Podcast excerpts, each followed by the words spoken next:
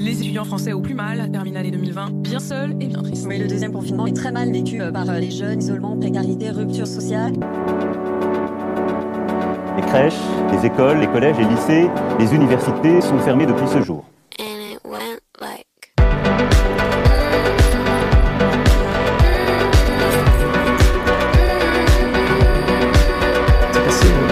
désolant de, ne pas pouvoir accorder aux familles d'être présents euh, auprès de leurs proches dans ces circonstances-là. Donc bonjour à toutes et à tous, c'est le troisième épisode du podcast Libérons les mots. Aujourd'hui on est avec le pédiatre urgentiste Toubir Not Toubib qui vient nous parler de la crise sanitaire et des répercussions notamment sur les urgences pé- pédiatriques. Donc euh, bonjour à toi, Bonjour. je te laisse euh, te présenter à nos, nos auditorices s'il te plaît. Alors, bah, moi, je suis euh, Toubib. Je suis la personne qui gère la page To Be or Not Toubib sur Facebook et Instagram. Dans la vie réelle, en fait, je suis euh, médecin généraliste avec un diplôme euh, d'accueil aux urgences pédiatriques et je travaille à temps complet euh, en urgence pédiatrique dans un hôpital de la métropole, enfin de la France métropolitaine, un, hôpital assez conséquent en termes de passage pédiatrique. Donc, je ne m'occupe euh, que, des, que des enfants, entre à partir de, de 15 jours à peu près de, de vie jusqu'à euh, 16 ans euh, révolus. D'accord. Et tu fais ça depuis combien de temps? Je fais ça depuis maintenant trois ans à temps complet, hein, sachant qu'après, il y avait aussi les, bien sûr les années d'internat où euh, j'avais fait une, une centaine, de- plus de 100, 100 gardes, je pense 120 de gardes de- d'urgence pédiatrique en tant qu'interne. D'accord. Et d'où t'est venue l'idée de créer ce compte et depuis quand il est créé? Alors, d'où m'est venue euh, l'idée de créer ce compte? Ben, en fait, c'est juste qu'à force de voir, euh, de répéter toujours les mêmes choses à propos finalement des, mêmes pathologies, la gastroentérite, la fièvre, tout ce qui euh, va faire peur aux, parents aux urgences et qui n'est pas forcément quelque chose qui relève de l'urgence, je me suis dit qu'il serait, je me suis lancé un jour, alors que pour la petite histoire, je revenais en fait d'une garde euh, et j'étais en train un peu de, somnoler dans le train de retour je me suis dit qu'il serait sympa, par exemple, d'écrire une fiche sur la fièvre. Euh, pour, à la base, c'était pour mes, euh, mon entourage, mes amis, euh, ma famille, pour leur expliquer ce qui doit inquiéter pour gérer, par exemple, une fièvre chez l'enfant. Il s'avérait qu'en fait, le post a eu un très large succès quand il a été posté en public sur mon profil. Et en en publiant un ou deux autres au niveau gastroentérite, etc., euh, en m'apercevant que ça, faisait, euh, quelque chose qui euh, euh, plaisait euh, à l'entourage, je me suis dit que j'allais continuer. Comme il y a toujours euh, une, grande femme derrière un petit homme, on va dire, bah, c'est ma compagne qui m'a dit que, euh, hey, dis donc, mais au lieu de faire ça dans ton coin, pourquoi tu, tu ne regrouperais pas ça sur une page euh, ou après une soirée légèrement euh, alcoolisée, on a trouvé un nom qui s'appelle To Be or Not To Be, et on l'a mis dessus et j'ai mis dessus mes, mes fiches. J'ai continué après à faire les fiches et ça a eu un succès, euh, disons, beaucoup plus important que celui que je m'attendais. Et euh, ça continue du coup euh, aujourd'hui, même si je suis un peu moins présent à la fois du fait du rythme des urgences pédiatriques et aussi parce que j'estime que j'ai été dans mon rôle, c'est-à-dire que j'ai fait la plupart des urgences pédiatriques que j'ai traitées pour l'enfant. La n'a pas forcément vocation à devenir une page qui est au-delà de l'éducation et pédagogie des parents. On parle de page de, de politique euh, autre, comme on peut faire d'autres influenceurs santé. Moi, je me concentre uniquement sur la pédagogie aux parents pour savoir comment euh, finalement faire face aux, aux choses euh, urgentes de l'enfant, aux choses importantes. Et d'ailleurs, petit moment de pub, tu as sorti un livre. Tout à fait. Euh, j'ai sorti, c'est vrai que j'oublie de le mentionner, mais oui, au, au bout d'un certain temps, en fait, euh, comme euh, j'ai aussi une casquette à côté, euh, je vous rassure, je, je dors de temps en temps, hein, mais j'ai aussi une casquette euh, de, de, de critique pour des, des livres d'imaginaire, notamment, d'autres livres également, hein, mais voilà. Je connais des gens du milieu de l'édition et une amie maman euh, de, de éditrice qui s'appelle, pour ne pas la nommer, Charlotte Volper, m'a dit, dis donc, c'est génial. Est-ce qu'on ne pourrait pas en faire un petit livre pour les mamans comme moi qui s'inquiètent et qui euh, se rongent les ongles dès que les enfants euh, ont euh, une petite poussée de fièvre? Je dit que je n'étais pas forcément contre. Et donc, comme elle travaille dans une énorme structure, elle m'a fait connaître Rosemary Dominico qui dirige First Edition, qui fait plein de petits livres sympathiques et pratiques. Et on a, de cette entreprise-là, on a tiré un guide qui s'appelle Urgence en notre urgence et qui est en fait le. On a regroupé les fiches des, urgences, fait des, des, fiches également flash pour être encore un peu plus rapide pour que les parents en, en deux secondes savent ce qu'ils doivent faire pour l'enfant pour les trucs les plus urgents et pour les orienter en gardant l'humour et en gardant un format très court parce que quand on est parent, on a autre chose à faire que de se taper une brique de 300 pages à lire. de toute façon, c'est chiant. Donc, euh, au final, on a sorti ce petit guide qui reste euh, pour moi euh, euh, quelque chose dont je suis très content parce que j'ai beaucoup de, beaucoup de bons retours dessus et qui, je l'espère, sera pérenne. Le, format purement qui était purement Internet, purement réseaux sociaux, s'est transformé un peu en format livresque et je pense que les deux cohabitent plutôt bien pour l'instant. Super. Bon, ben, très chouette initiative en tout cas. Ça donne envie de l'acheter. Bon, ben, super. On a fait la première partie du coup de la présentation de ton compte, de pourquoi tu l'avais créé, qui t'étais. Euh, maintenant, on va parler un peu, comme euh, le, le, veut ce podcast, de la situation sanitaire, de la crise du Covid et de comment ça a été géré aux urgences. Euh, pédiatrique, du coup. Euh, comment ça s'est passé pour toi et comment ça se passe toujours, peut-être, avec euh, bah, les nouvelles, les nouveaux variants qui arrivent, le, variant Omicron notamment, qui a été très contagieux chez les enfants, comme on l'a, on l'a bien vu. voilà, j'aurais aimé que tu fasses un petit, petit, une petite explication de comment ça s'est passé pour vous aux urgences. Alors pour, pour, nous, aux urgences, il faut distinguer plusieurs périodes. Je pense qu'il faut d'abord distinguer la première période qui a été celle du premier confinement, où on a eu un vrai confinement, on a eu quelque chose de, de strict, où les gens respectaient, euh, où tout le monde jouait le jeu et tout le monde avait un peu peur, il faut bien le dire, où euh, on a mis l'accent sur euh, l'hygiène et où on se retrouvait dans des urgences pédiatriques qui ont retrouvé leur rôle premier, où franchement, parfois on s'ennuyait même un peu parce qu'on avait que très peu de patients, qui étaient tous des vraies urgences par jour.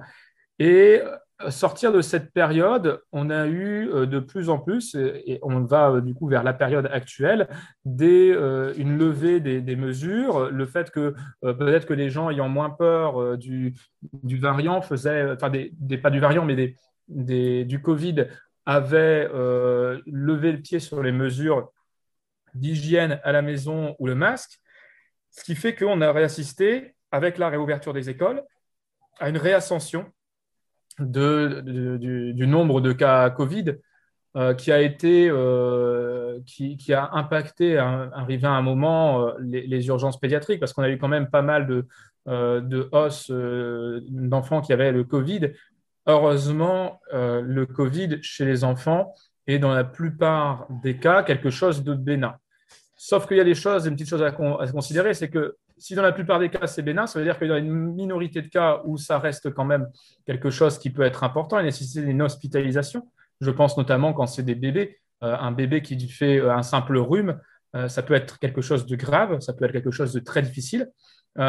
les enfants qui aussi ont fait des formes de bronchiolite à Covid, qui ont été quelque chose qui se sont vus, et diverses autres formes de, de Covid chez les enfants et qui nécessitaient parfois des hospitalisations mais ça fait un retentissement un peu plus grand dans le sens où nous, avons moins, nous disposons moins de place. On a au fur et à mesure retrouvé aussi les épidémies pédiatriques traditionnelles. Hein. Là, par exemple, actuellement, on est en plein dans l'épidémie de gastro et l'épidémie de grippe en même temps. Et ce qui fait qu'en plus, rajouter du Covid déjà à ça, ben, c'est un peu le problème qu'ont eu les adultes finalement. On se retrouve dépassé et le système est totalement dépassé parce qu'on ne peut pas avoir plusieurs épidémies en même temps. Chez les enfants, ça a eu des conséquences euh, aussi niveau santé par rapport au syndrome de PIMS, qui sont des syndromes qui apparaissent euh, à 2 à 4, 8 semaines parfois de la contamination Covid et qui peuvent être quelque chose de très sévère euh, et emmener les enfants en réanimation. C'est quelque chose qui est très très rare, mais quand on a une énorme contamination comme avec le, comme avec le variant Omicron, euh, on a une énorme contamination. On a forcément donc quelque chose de rare qui devient moins rare. Euh, on a des, plus de cas euh, qu'habituellement. Donc tout ça pour dire finalement qu'au niveau santé, ça a impacté en partie les, urgences pédiatriques. Ça nous a rajouté une surcharge de travail. Ça a rajouté aussi, je pense, euh, une, une, problématique qui est de discerner, parce que c'est pas très facile de discerner le, Covid par rapport aux autres infections, notamment je pense à la grippe, tout ça. Maintenant, on a des moyens, des, tests à faire qui regroupent le Covid, qui regroupent la grippe pour pouvoir essayer de, faire la part des choses. Et euh, c'est surtout quelque chose qui a impacté également aussi tout ce qui est, les, parents le savent bien, la vie scolaire, la vie, euh, la vie privée, la vie de famille des, enfants qui pouvaient infecter les, les, personnes fragiles de la famille, je pense aux grands-parents notamment.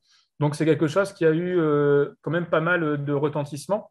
Et pour finir, en fait, j'aimerais juste dire un mot à ce propos-là sur le fait qu'il euh, y avait un mythe qui a été longtemps entretenu par certaines sociétés françaises euh, autour de la pédiatrie sur le fait que l'enfant était peu, voire pas contaminant, que l'enfant ne faisait jamais de forme grave, euh, qu'on pouvait laisser ses enfants euh, se, se, se, contaminer en toute joie et bonheur, euh, voilà, comme si euh, on, on s'en foutait.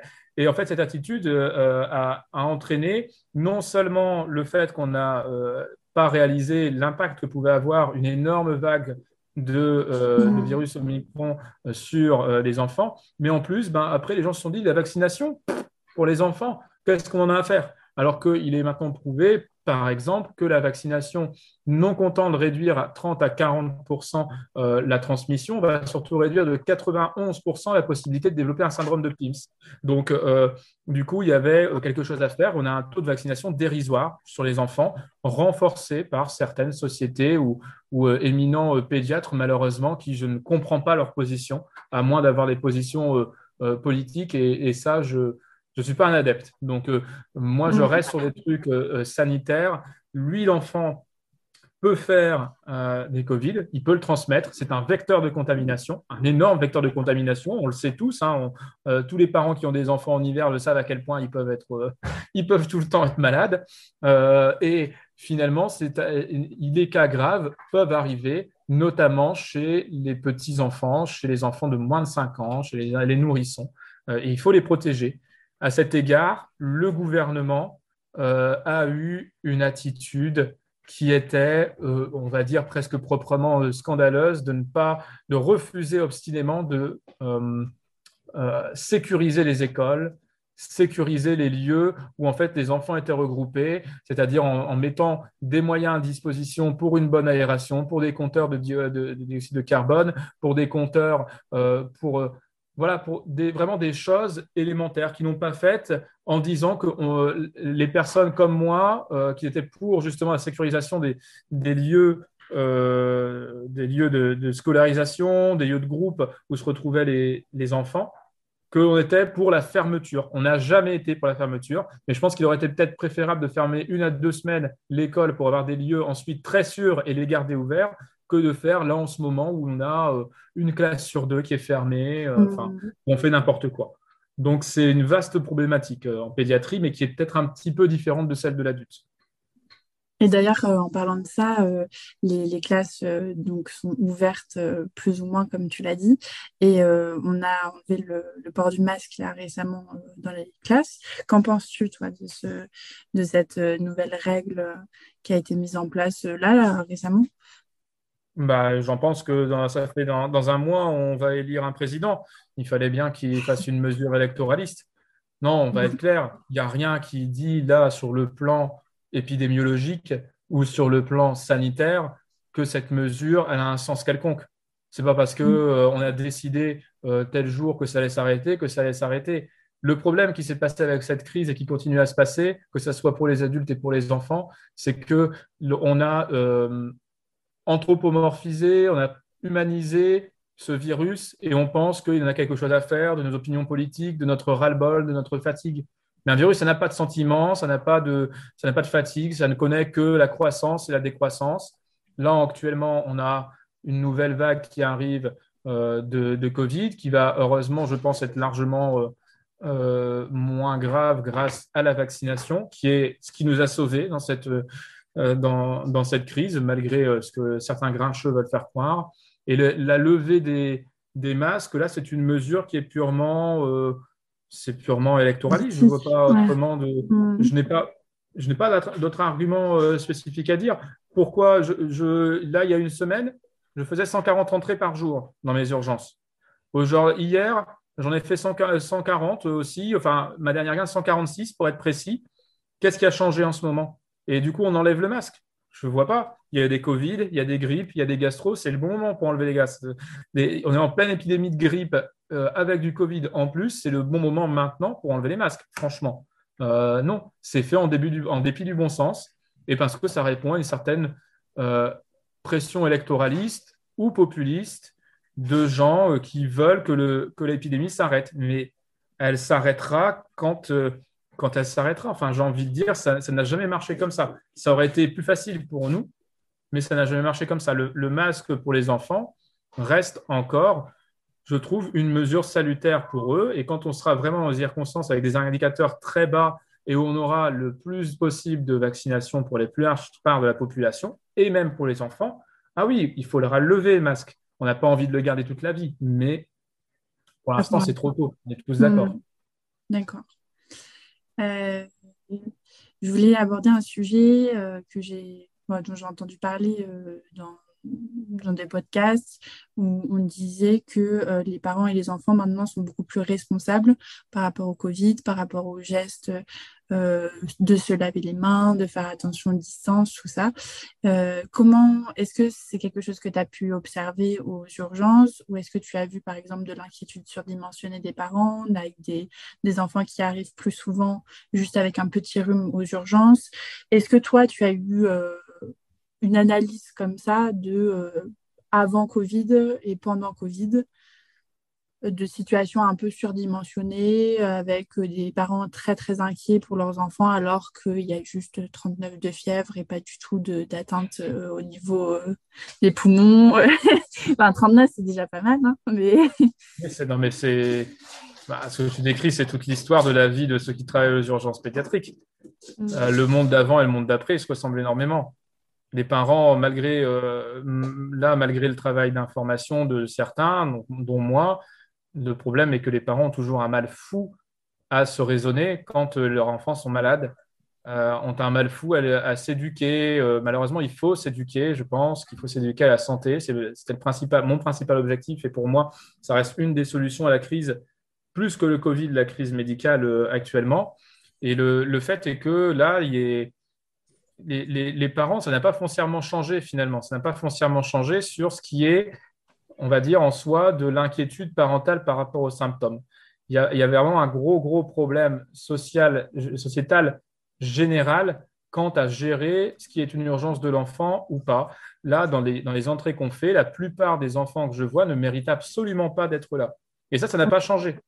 Ça n'a pas changé et je pense même que ça s'intensifie. Et c'est grave parce que nous, on est tous euh, très fatigués, on en a tous très marre.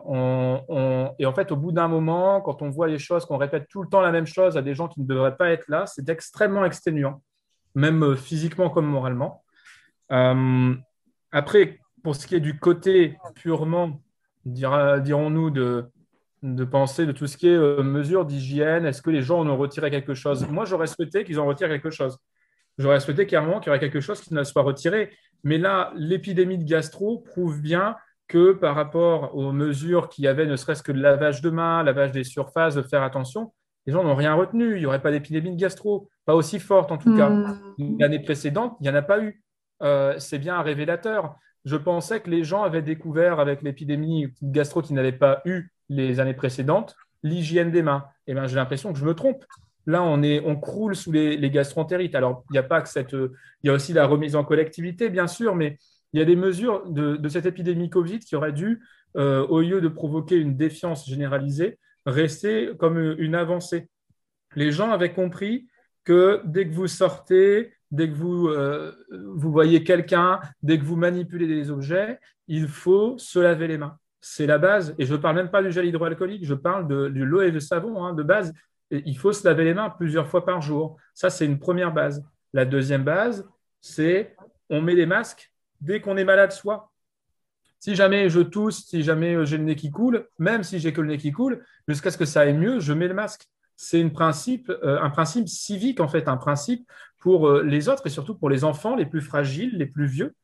Euh, et la dernière chose, c'est pour tout ce qui est on va dire, réunion intrafamiliale, et un truc qui me tient à cœur parce que je trouve ça vraiment démentiel et qui, qui, date de bien avant le Covid, c'est cette habitude, cette pression sociale pour aller voir les bébés qui viennent de naître au domicile, dans les maternités. C'est l'enfant. Il faut savoir que l'enfant, en moins de six semaines et même de moins de trois mois, il est extrêmement fragile. Et si un enfant arrive dans nos urgences, qu'il a un mois ou un peu moins, euh, et selon son état, on va très facilement aller jusqu'à la ponction lombaire pour une simple fièvre, parfois qui sera juste une rhinopharyngite refilée par la tata. Euh, il y, a, y, a, un gros problème là-dessus. On ne va pas, on n'organise pas euh, des, euh, des, réunions avec plein de monde ou des visites à n'en plus finir à la maternité, à la maison, pour passer l'enfant de bras en bras, pour lui donner plein de virus. C'est extrêmement dangereux, ça. Et je pense même qu'une certaine partie des parents, des mamans, euh, pendant le Covid, où les, les, visites étaient interdites à toute cette ribambelle de famille, je ne parle pas des pères ou tout ça, hein, mais la ribambelle de famille, ils ont été soulagés aussi. Moi, j'ai lu des mères qui étaient très soulagées de pouvoir se reposer mmh. juste après l'accouchement. Euh, mais il y a vraiment cette pression et, et c'est des choses qu'on retrouve. On retrouve plein d'enfants euh, qui, euh, des bébés, là je parle vraiment de, de nourrissons, de, de, 15 jours, 20 jours, 27 jours, un mois, un mois et 20 jours, qui arrivent en étant malades parce que, par exemple, grand-mère a voulu venir alors que grand-mère avait quand même un nez qui coule. Ben non, non, ce genre de choses, il faut se responsabiliser. On a tout le temps euh, pour voir les enfants après. Donc, pendant le, au moins pendant le premier mois, je pense. Et dans l'idéal, les trois premiers mois, on fait une bulle autour de l'enfant pour un peu le protéger. Et après, on pourra euh, se dire qu'on revient, entre guillemets, à la normale. Mais même ça, ça n'était pas lié au, Covid. C'était juste des enseignements que je pensais qu'on aurait retenus, finalement. Mais non, a priori, non. Hmm. D'accord. Bon, c'est pas très optimiste tout ça, mais euh, c'est la réalité. Je pense, je pense que c'est à force de le dire, si tu veux. C'est-à-dire que je pense que c'est, il y, a un vrai, encore une fois, il y a un vrai problème d'éducation globale à la santé, notamment des parents. Euh, moi, ce que je viens de te dire là, je ne suis pas sûr que la plupart des gens le réalisent ou soient au courant parce qu'on ne leur a pas dit. À partir de ce moment-là, je ne pense pas qu'on puisse blâmer les gens euh, personnellement de mal se comporter si on ne les prévient pas. Ça, c'est vraiment, euh, je trouve que c'est un peu facile. Mais L'optimisme, c'est de me dire qu'il y a des gens, il y a moi, il y a d'autres personnes, je pense, sur les réseaux sociaux, euh, Twitter, Instagram, etc., d'autres spécialistes de santé qui essayent d'éduquer à la santé. je pense qu'on peut être optimiste sur le fait que si les gens, justement, dispensent cette, euh, comme une tâche de vie, finalement, cet apprentissage, on peut arriver à, essayer d'améliorer les choses tous ensemble, euh, sans rester, comme tu le disais un moment juste avant, dans, dans une mécanique de suraffolement de paranoïa. Euh, il y a un mm. équilibre à trouver entre les deux. On ne peut pas être euh, s'en foutre totalement de tout et euh, de l'autre côté, rester barricadé chez soi avec une tenue de cosmonaute. C'est pas possible. Si je pense que les gens sont quand même un peu plus attentionnés par rapport au, notamment chez l'enfant, aux, symptômes qu'il va avoir en, ayant cette arrière-pensée de Covid, parce que ça fait quand même un peu, un peu peur. Et par contre, de là à dire qu'il y a une paranoïa, non, je ne pense pas. Je pense que les gens, euh, il, est, toujours pareil en fait pour, les maladies, notamment infectieuses ou pour le, reste d'ailleurs. Les gens sont d'autant plus conscients et responsables sur une maladie qu'ils l'ont éprouvée eux-mêmes ou dans un parent, mmh. avec des parents proches. Je pense que ceux qui gardent euh, le masque euh, ont leur raison, et moi je trouve qu'ils ont raison. Et ceux qui ne le gardent pas et que là, ne, comment, ne vont pas forcément non plus aller aller éternuer sur les autres ou tout ça, je ne pense pas qu'on doit les montrer du doigt. Je pense qu'il y a toujours, pareil, un, truc d'équilibre. Il faut avoir une politique de santé qui soit, euh, euh, qui soit raisonnable et ne pas monter euh, les gens les uns contre les autres. la seule exception étant finalement cette, la frange de, de gens anti-vaccins et, et, même anti-science, parce que j'aime pas le terme anti-vaccin, qui s'est montré jour et qui fait de la désinformation mais ils sont bruyants sur les réseaux sociaux, mais beaucoup moins en réalité. Euh, vraiment, c'est mm. une chose, c'est une chose qu'on oublie trop souvent. Et pour finir, j'aurais aimé parler euh, du gouvernement, de, des, mesures gouvernementales qui ont été mises en place euh, pendant le Covid, des augmentations de lits. Est-ce qu'il y en a eu? Je ne crois pas.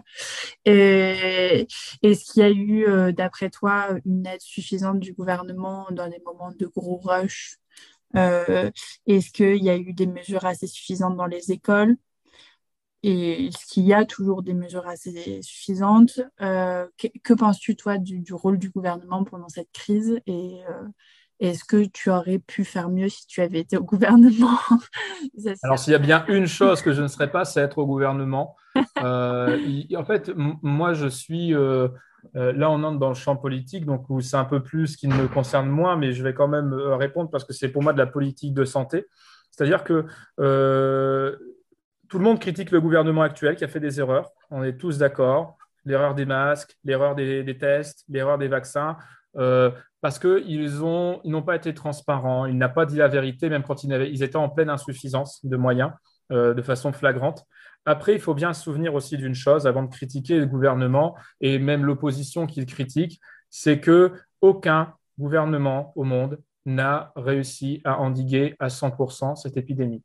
Personne n'était préparé il y avait forcément des erreurs qu'il allait avoir. Et je pense que si, euh, à la place de Emmanuel Macron, nous avions Jean-Luc Mélenchon ou Valérie Pécresse ou n'importe qui d'autre, il y aurait eu des erreurs. Il y aurait eu des choses euh, scandaleuses. Est-ce que ça serait plus? Est-ce que ça serait moins? J'en sais rien. Euh, dire que c'est tout de la faute du gouvernement et se dire, moi, j'aurais fait ça, c'est facile parce que moi, je ne suis pas au pouvoir. Comme tu me demandais, moi, il y a une chose que je ne dénierais pas Olivier Véran. Il a fait certaines choses que, je, que je trouve totalement euh, irresponsables et débiles, d'autres que je trouve très bien. Et en fait, Olivier Véran, une chose que je ne lui dénie pas, c'est que jamais, personnellement, j'aurais accepté d'être ministre de la Santé dans une période aussi pourrie. C'est comme si on avait demandé de me jeter dans une cage au lion. Alors là, franchement, respect parce qu'il s'en est pris plein la tronche on est d'accord, il, y a eu il y a eu plein de discussions, de, choses, de décisions discutables. Euh, il y en aura toujours. Dans n'importe quel gouvernement, il y en aura eu. Qu'a fait le gouvernement pour euh, les soignants? Est-ce que c'était à la hauteur? Est-ce que ce n'était pas à la hauteur? Je ne sais pas. Je suis pas. Je pense que je ne suis pas forcément qualifié pour, euh, pour répondre à ce genre de choses. Moi, je me suis contenté de soigner. les enfants, au début, comme je dis, il n'y avait pas grand-chose. J'ai fait que 24 heures dans une unité Covid adulte pour remplacer au pied levé un collègue parce que je, ne fais plus d'adultes. Donc, je, suis, je, pense que je serais délétère pour les adultes. Euh, et en fait, je, crois que ce qui a fait tenir l'hôpital et le système de santé, bah, c'est nous, en fait. C'est-à-dire que c'est la solidarité entre soignants, parce que mine de rien, elle existait. C'est que tout le monde y a mis du sien, tout le monde y a mis ses tripes, tout le monde a, a été au-delà de ses moyens, a été au-delà, bien au-delà de toute la résistance. C'est dégueulasse, en fait, à, un certain moment, de voir la propagande faite par certains des informateurs professionnels de François, euh, des, ordures, comme euh, de, que ce soit euh, d'un certain Marseillais à, un certain, à, certaines autres personnes de, qui se prétendent journalistes qui n'en sont pas.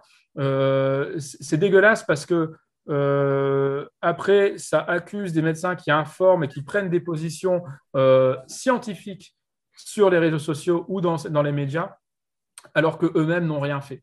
Euh, voilà. Donc moi, quand je, vois, pour, en citer un, par exemple, qui a disparu des réseaux sociaux, on a cité que Damien Barrault, un réanimateur de Grand Est, si je ne me trompe pas, qui avait un fort franc-parler et qui a été toujours en première ligne pendant X temps, euh, se faire rabaisser par des imbéciles qui n'ont jamais foutu un pied en réanimation ou qui ont des urgences au cœur de Paris qui n'accueillent personne et qui dirigent un des sites de vulgarisation médicale les plus euh, ineptes et euh, les plus ridicules, qui a fait le plus de mal à la médecine ces dix dernières années, je pense que franchement, c'est un peu dégueulasse. Je pense que le problème, moi, que j'ai avec le gouvernement, le plus gros problème, c'est son inaction, et ça, ça pourrait être valable aussi pour notre ordre, notre son inaction vis-à-vis de la désinformation et des fake news qu'il y a eu et qui ont mis la confusion dans l'esprit des gens. Des gens qui, euh, euh, pour une grande partie, encore une fois, on revient au fait que les antivax sont, sont une minorité. Une grande partie, c'est des gens qui se questionnent et c'est normal de se questionner.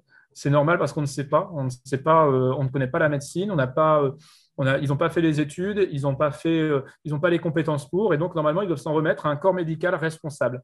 Le corps médical, s'il n'est pas capable, que ce soit avec le gouvernement ou que ce soit par son ordre, de réguler des désinformateurs, de réguler des gens qui ont fait du mal euh, en désinformant volontairement et en causé des morts, euh, ça, c'est une faute grave. Et ça reste une faute grave, euh, qui n'a toujours pas été résolue, d'ailleurs, en grande partie, parce que les, plus grands désinformateurs opèrent toujours en toute impunité.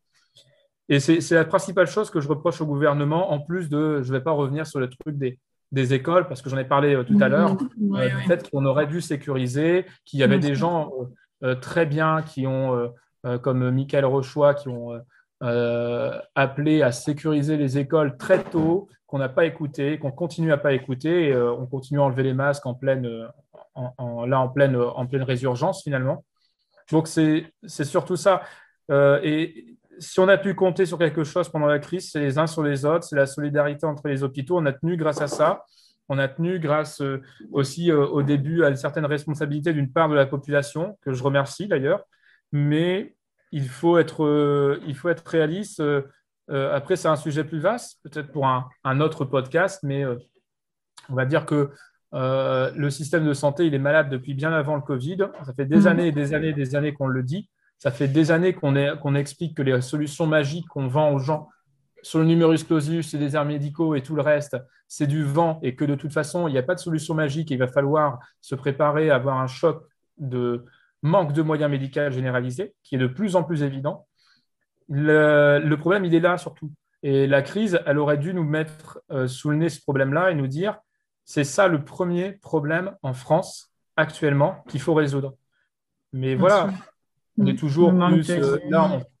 Là, on voit, euh, je pense que tu l'as vu toi aussi pendant les, les programmes électoraux, on est plus intéressé par qui est-ce qui mange du couscous ou qui est-ce qui fait de l'immigration ou euh, qui est-ce qu'on accueille et tout ça, par les vrais problèmes, que sont l'éducation. Ça date pas d'hier, des manifestations. le reste, quoi.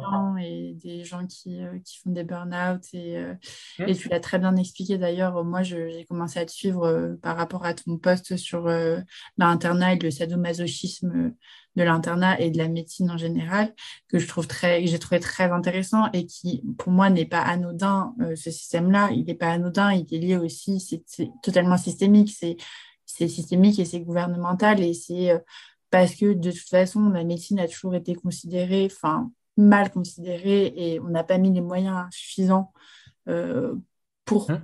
pour lui permettre de, de, bah, de, de, de, faire du bien et de soigner les gens comme il le faut. Et je pense que c'est pas pour rien que les internes aujourd'hui se suicident, parce que moi, c'est un sujet qui me tient vraiment particulièrement à cœur. Il y a eu encore un, étudiant à Tours qui s'est suicidé, je crois, en novembre. Euh, c'est pas normal, il faut que ça change et, euh, et pas prêt de changer, je pense. Enfin, on en parle et c'est déjà ça. C'est pas c'est déjà une bonne évolution en fait d'en parler, c'est sûr. Mais encore faut-il, je pense, bien en parler, en parler de façon réaliste encore une fois, il n'y a pas de solution magique. Euh, ce que propose à chaque fois, euh, finalement, c'est d'augmenter euh, en dotation de médecins, alors qu'on n'a pas de médecins, d'augmenter le numerus clausus de façon irraisonnée, alors que de toute façon, on ne pourra pas les former, donc ça ne sert à rien. il n'y a pas de solution pérenne, il y, a des, petits trucs qu'on peut faire pour déjà améliorer les choses actuellement, mais je pense que ça va vers une responsabilisation générale de tout le mm. monde, de la population qui consulte, euh, de certains médecins, de, de, certains établissements hospitaliers où il faut tout revoir de la, gestion. Mais je pense que euh, une, des, une des leçons qu'aurait nous enseigné euh, la pandémie, c'est qu'on a été mis en, en, échec avec une pandémie qui était d'une intensité qui n'était pas folle. Au, au, contraire, mais imaginons deux secondes, comme dans plein de films euh, post-apocalyptiques que l'on peut voir, un niveau de mortalité différent. Imaginons un niveau de mortalité de, 10-15%. Euh, je ne sais pas ce qui se serait passé. Je ne sais pas ce qui se serait passé. Clairement, euh, je pense que peut-être que toi et moi, on serait dans Mad Max. J'en sais rien. Mais voilà. on, aurait pas, on, aurait stocké du, PQ et comme tout le monde, et on les revendrait à prix d'or. Je ne sais pas.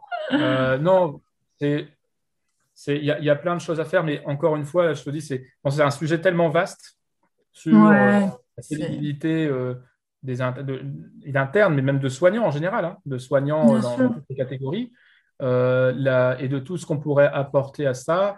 Je, pense qu'il y a plein de choses à en dire, en effet. Mais c'est déjà bien d'en parler. puis cette situation-là, cette crise sanitaire, elle fait aussi peur en tant que soignant, en tant que futur soignant. Moi, je suis en orthophonie. Euh, je sais que je vais avoir affaire à des personnes qui euh, viennent de cancérologie, euh, qui ont eu des, des, répercussions psychologiques dues au Covid, des enfants qui ne sont pas allés à l'école tant de mois et ça a eu des répercussions au long terme parce que ça, on ne l'a pas encore étudié et analysé assez bien parce qu'on ne le sait pas encore et qu'on n'a pas encore les répercussions au long terme. Mais ça, je pense que ça va être aussi assez scandaleux et assez éprouvant pour ces enfants. Mais ça fait peur Hein, quand on est dans les études, quand on est dans quelque chose d'assez euh, éloigné, de se dire bah c'est moi dans deux ans, deux, trois ans, quand on aura des bonnes, bonnes répercussions du Covid sur nos vies. Euh, et, qu'on pourra voir les effets à long terme. Mais, euh, mais c'est beau, comme tu dis, comme tu parlais de solidarité, et, c'est chouette qu'il y ait eu cette, qui eu cette solidarité entre soignants. En sachant, encore une fois, que pour moi, cette solidarité, elle a aussi ses limites. C'est-à-dire qu'il y a un moment, on ne peut pas. Euh, les soignants ne sont pas des surhommes. En fait, il y a un moment, on flanche tous. On flanchera tous, en fait. C'est pour mm. ça que moi, je suis assez, euh, assez, relativement quand même pessimiste euh, en ce moment par rapport à, à, ce genre de choses parce que vraiment, j'ai énormément de collègues qui s'épuisent.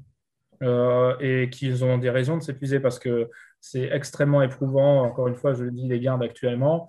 Et c'est toujours comme ça, et d'année en année, ça ne s'améliore pas, voire ça s'empire.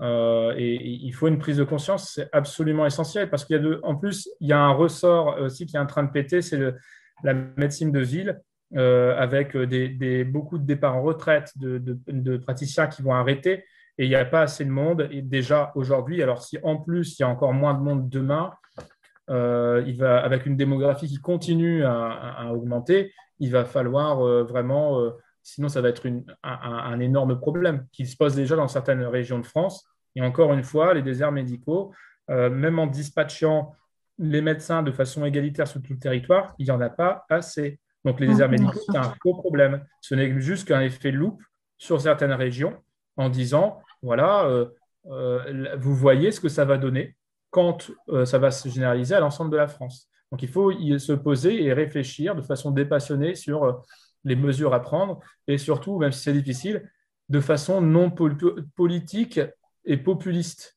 Parce que c'est vraiment extrêmement euh, chiant, là, pendant ces élections, d'entendre toutes les, conneries euh, différentes, euh, que ce soit sur la suppression de l'AME, que ce soit sur le rôle des médecins étrangers, que ce soit sur l'obligation d'installation des médecins. On dit plein de bêtises et on ne parle pas du cœur du problème. Et on ne parle pas de, grands programmes, de, grands programmes d'éducation à la santé qui, encore une fois pour moi, reste un point clé. Si demain vous apprenez de base à tous les gens comment, quand est-ce qu'il faut venir, par exemple, pour son enfant pour de la fièvre, ah, vous diminuez de 30% les consultations aux urgences pédiatriques. Mais ça paraît rien, mais c'est énorme. Et même pour les, pour les, médecins traitants. Un enfant qui a un rhume, qui a 5 ans, qui a un rhume, qui fait de la fièvre depuis deux jours, même un médecin traitant, il n'en a pas besoin. On peut faire quelque chose là-dessus. D'accord, ouais. on va tous lire ton livre et puis euh, on sera moins bête et on sera content quand on aura des enfants. Je, t'enverrai un yacht hein, pour les frais, pour, les, pour la publicité. Hein. Comme, comme on avait conduit. Par contre, un petit modèle, un modèle réduit parce que j'ai pas non plus les moyens. Ok. Euh, bon, ben, on va terminer là. Juste, euh, on va, nous, on aime bien demander à nos, à nos invités euh, leurs recommandations de, lecture, de films, de musique, de, de podcasts, d'applications, de, choses pour aider les personnes qui ont des problèmes au niveau psychique. Voilà, si tu as des recommandations, on t'écoute. Quelque chose qui, toi, te fait du bien et qui pourra faire du bien à nos auditeurs. Alors là, tu me poses tu me poses une sacrée colle. Moi, je vais, euh, ça peut paraître bête, mais je vais dire qu'en général, en fait, ce qui me sort la tête du travail, c'est d'avoir toutes les passions à côté sur tout ce qui est euh, euh, l'imaginaire, finalement. Et je pense que une des choses qui est importante de façon générale, c'est d'avoir, de, trouver d'autres centres d'intérêt, d'autres passions, ne pas rester la tête dans le guidon de, de, sa vie, de son travail, et de pouvoir et faire librement. Moi, personnellement, je suis un, passionné de séries, un passionné de lecture, un passionné de films. Euh, je pense que euh, moi, une des choses qui me fait du bien, c'est de revenir et puis simplement de, de mettre euh, devant une, bonne série, comme euh, là récemment sur la série euh, française, enfin fait par un studio français Arkane sur Netflix. Donc c'était c'était une, chose. Et puis après, en termes de, de podcast, j'écoute quelques émissions radio que j'aime bien et je ne peux pas m'empêcher de citer la méthode scientifique de, Nicolas Martin, qui est pour moi une mine d'or. Hein. Euh, Nicolas Martin étant, euh, étant quelqu'un d'incontournable dans, dans, ce milieu. Et en plus, il aime bien l'imaginaire, comme quoi tout se recoupe. Donc, euh, c'est des choses, je pense qu'en général, je recommanderais de faire des, des, choses qui nous font envie, qui nous font plaisir, parce que c'est la santé de quelqu'un ne réside pas uniquement dans la santé physique, a dans la santé psychologique et mentale. Donc il faut savoir ça l'esprit. Donc euh, regardez des séries, n'importe lesquelles, celles que vous aimez, regardez des films, regardez, lisez des, bons bouquins, euh, faites ce que vous voulez. Super, bah, merci. Merci à toi d'être venu euh, bah, témoigner de, de ton exercice, de la crise sanitaire, tout ça, tout ça, et puis d'avoir fini sur, un, sur de belles paroles. Et puis peut-être à bientôt. Oui, bah, euh, merci. Et puis bah, certainement pour euh, être un autre podcast. Oui, avec plaisir. Au revoir. Au revoir.